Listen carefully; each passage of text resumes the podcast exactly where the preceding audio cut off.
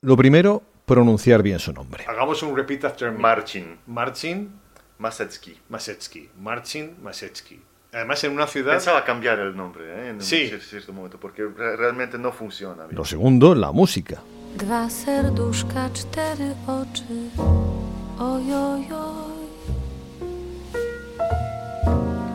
La música que lo ha puesto en el mapa de mucha gente, la de la película Cold War de Pavel Pawlikowski. Entonces soy parte del, del- del- del- del- del- de, la, de la música de la, del Pero- Cold War, pero no soy el Ennio Morricone. Vale, no es el Ennio Morricone de Cold War, pero Es mi familia esta película.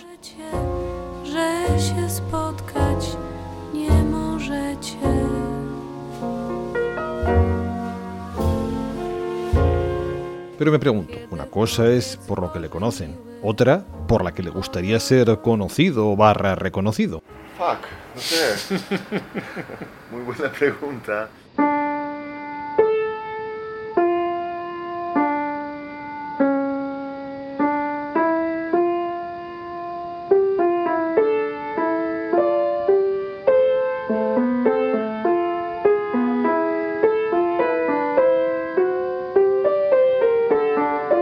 Y es que no es fácil decidir con qué Marcin Masecki quedarse. Justo me agarraste en un, en un pequeño crisis.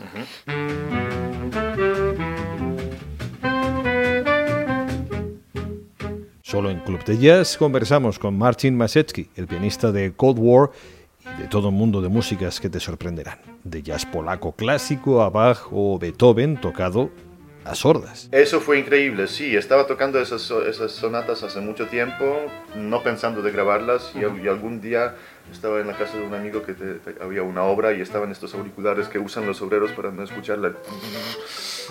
Y estaban sobre el piano y, y ahí hizo clic. ¡Wow! Así voy a interpretar la música de Beethoven, sin escucharla.